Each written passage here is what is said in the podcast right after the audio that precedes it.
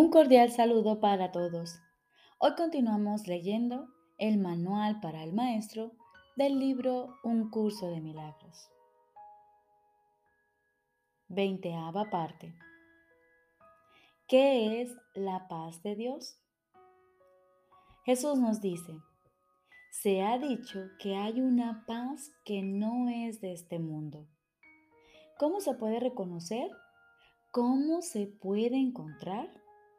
Y una vez que se encuentra, ¿cómo se puede conservar?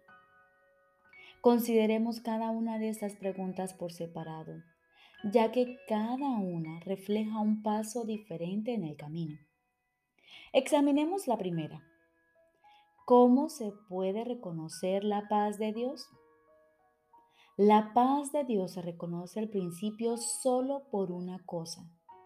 Desde cualquier punto de vista, es una experiencia radicalmente distinta de cualquier experiencia previa. No trae a la mente nada que haya sucedido antes. No evoca nada que se pueda asociar con el pasado. Es algo completamente nuevo. Existe ciertamente un contraste entre esta experiencia y cualquier experiencia del pasado. Pero curiosamente, no es este un contraste que esté basado en diferencias reales. El pasado sencillamente se desvanece y la quietud eterna pasa a ocupar su lugar. Eso es todo. El contraste que se había percibido al principio sencillamente desaparece. La quietud se ha extendido para cubrirlo todo. ¿Cómo se encuentra esta quietud? Nadie que busque únicamente sus condiciones puede dejar de encontrarla. La paz de Dios no puede hacer acto de presencia allí donde hay ira, pues la ira niega forzosamente la existencia de la paz. Todo aquel que de alguna manera o en cualquier circunstancia considere que la ira está justificada, proclama que la paz es una insensatez y no podrá por menos que creer que no existe. En esas condiciones no se puede hallar la paz de Dios. El perdón es por lo tanto la condición indispensable para hallarla. Lo que es más, donde hay perdón, tiene que haber paz. Pues ¿qué otra cosa si no el ataque conduce a la guerra? ¿Y qué otra cosa si no la paz es lo opuesto a la guerra? Aquí el contraste inicial resalta de una manera clara y evidente. Cuando se halla la paz, no obstante la guerra deja de tener sentido. Y ahora es el conflicto el que se percibe como inexistente e irreal. ¿Cómo se conserva la paz de Dios una vez que se ha encontrado? Si la ira retorna, en la forma que sea, el pesado telón volverá a caer una vez más y la creencia de que no es posible que haya paz inevitablemente regresará. La guerra se volverá a aceptar una vez más como la única realidad. Y ahora tendrás que deponer tu espada nuevamente. Aunque no te hayas, aunque no te hayas dado cuenta de que la habías vuelto a blandir. Pero al recordar, aunque solo sea vagamente, cuán feliz eras sin ella, te darás cuenta de que debiste haberla vuelto a blandir para defenderte. Detente entonces por un momento y piensa en lo siguiente. ¿Prefieres el conflicto? ¿O sería la paz de Dios una opción mejor? ¿Cuál te aporta más? ¿Una mente tranquila no es un regalo baladí. ¿No es preferible vivir a elegir la muerte? Vivir es júbilo, pero la muerte no es sino llanto. Ves en la muerte tu escapatoria de lo que has hecho, pero lo que no ves es que tú mismo inventaste la muerte, la cual no es más que la ilusión de un final. La muerte no puede ser una escapatoria porque el problema no radica en la vida, la vida no tiene opuesto, pues es Dios. La vida parece ser lo opuesto a la muerte porque tú has decidido que la muerte acaba con la vida. Perdona al mundo y comprenderás que nada que Dios creó puede tener fin y que nada que Él no haya creado es real. Con esta frase se resume nuestro curso. Con esta frase se le da a nuestras prácticas el único objetivo que tienen. Con esta frase se describe el programa de estudios del Espíritu Santo exactamente como es. ¿Qué es la paz de Dios? La paz de Dios no es más que esto, el simple entendimiento de que su voluntad no tiene ningún opuesto. Ningún pensamiento que contradiga su voluntad puede ser verdadero. El contraste entre su voluntad y la tuya tan solo daba la impresión de ser real. En realidad no había conflicto, pues su voluntad es la tuya. Ahora la poderosa voluntad de Dios mismo es su regalo para ti. Él no desea quedarse con ella solo para sí. ¿Por qué querrías mantener tus insignificantes y frágiles alucinaciones ocultas de Él? La voluntad de Dios es una y es lo único que existe. Ese es tu patrimonio.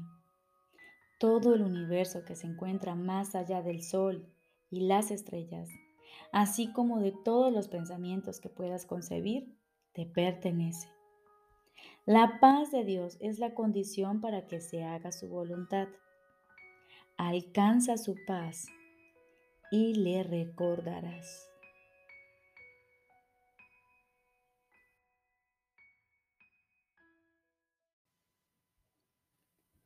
Ahora continuamos con el libro de ejercicios.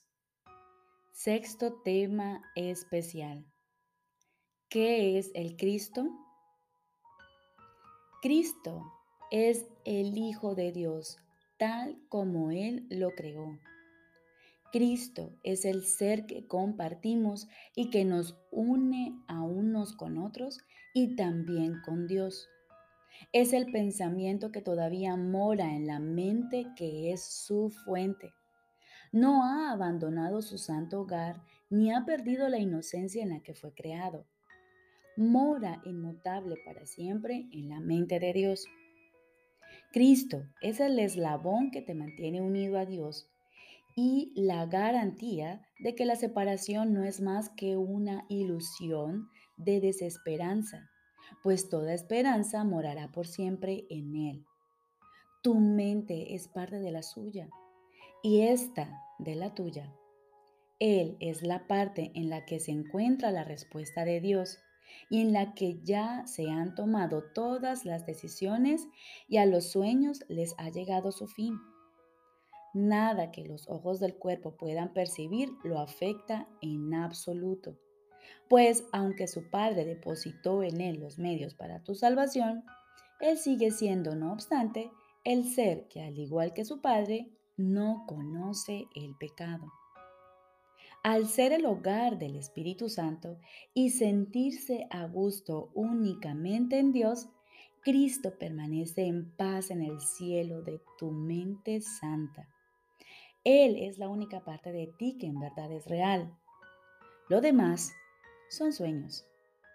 Mas estos se le entregarán a Cristo para que se desvanezcan ante su gloria y pueda por fin serte revelado tu santo ser, el Cristo. El Espíritu Santo se extiende desde el Cristo en ti hasta todos tus sueños y los invita a venir hasta Él para que puedan ser transformados en la verdad. Él los intercambiará por el sueño final que Dios dispuso fuese el fin de todos los sueños. Pues cuando el perdón descanse sobre el mundo y cada uno de los hijos de Dios goce de paz, ¿Qué podría mantener las cosas separadas cuando lo único que se puede ver es la faz de Cristo? ¿Y por cuánto tiempo habrá de verse esta santa faz cuando no es más que el símbolo de que el periodo de aprendizaje ya ha concluido y de que el objetivo de la expiación por fin se ha alcanzado? Tratemos, por lo tanto, de encontrar la faz de Cristo y de no buscar nada más. Al contemplar su gloria sabremos que no tenemos necesidad de aprender nada, ni de percepción, ni de tiempo, ni de ninguna otra cosa excepto del santo ser, el Cristo que Dios creó como su Hijo.